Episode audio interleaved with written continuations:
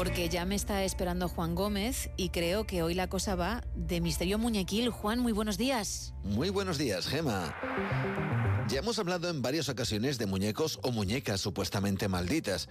Algunos de ellos han sido inspiración de películas de terror como la saga de Chucky o Annabelle, convirtiéndose en objetos muy famosos.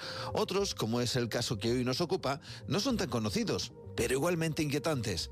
Vamos a descubrir la historia de Pupa, la muñeca embrujada.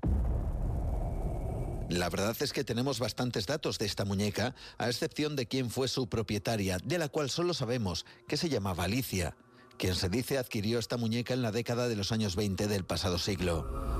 La muñeca pupa es una muñeca hecha de fieltro de aproximadamente 35 centímetros, vestida con un trajecito azul y un lazo del mismo color en el pelo, un pelo de color marrón que era de origen humano.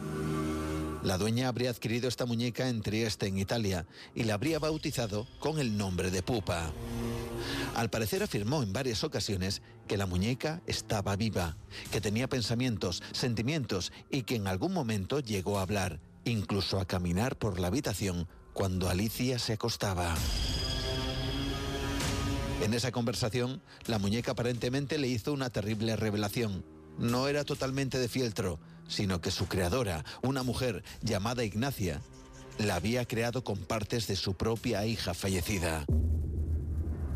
Esto podría ser perfectamente algo provocado por la imaginación infantil, pero al parecer aquella niña conservó la muñeca hasta su muerte en el año 2005, asegurando que todo aquello fue verdad. Tras esta fecha, Pupa pasó a manos de la familia, quienes decidieron conservarla en el interior de una vitrina para protegerla y que no se estropeara. Sin embargo, no tardaron mucho tiempo en afirmar que la muñeca, en el interior de esa vitrina y sin que nadie la tocara, aparentemente se movía sola. No solo eso, cambiaba de posición cuando nadie la observaba. Incluso dicen llegó a colocar su mano de fieltro apoyada en el cristal de la vitrina. Llegaron también a afirmar que la muñeca en alguna ocasión golpeaba el cristal con fuerza, aunque cuando se acercaban a comprobarlo, la muñeca siempre estaba inmóvil. Esto llevó a que la familia llamara a un investigador para que vigilara en ciertos momentos la vitrina, por si efectivamente la muñeca adquiriera cierto halo de vida. Y así lo hizo. El investigador dejó una cámara grabando a la muñeca durante varias horas y aparentemente pudo captar cómo su cabeza se movía sola e incluso apreciar que sus ojos se abrían y cerraban lentamente.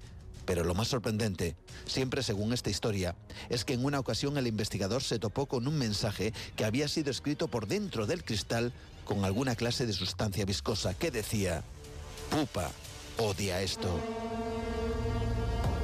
Tal como decía, la historia de Pupa es fascinante, pero extraña que con tantos datos no tengamos la identidad ni de su dueña original, ni de su familia, ni la del investigador, o que no hubiera alguna clase de imagen filtrada del vídeo donde se decía que la muñeca se movía sola.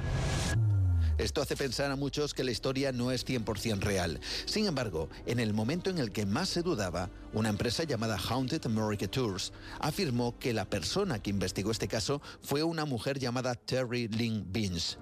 Cuando se la localizó, efectivamente confirmó la historia de la muñeca, pero no quiso revelar la identidad de esa familia, asegurando que todo lo que se había publicado hasta la fecha era absolutamente cierto.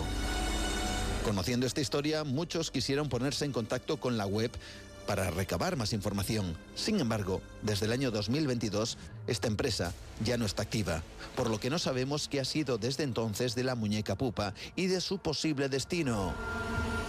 Hoy en día, todos son conjeturas sobre esta historia y esta muñeca, donde una vez más parece que esta clase de objetos pueden contener algo más capaz de darles vida. Buenos días. Buenos días, Juan. ¿Cómo nos dejas el cuerpo? Son las 5 y 44, 4 y 44 en Canarias.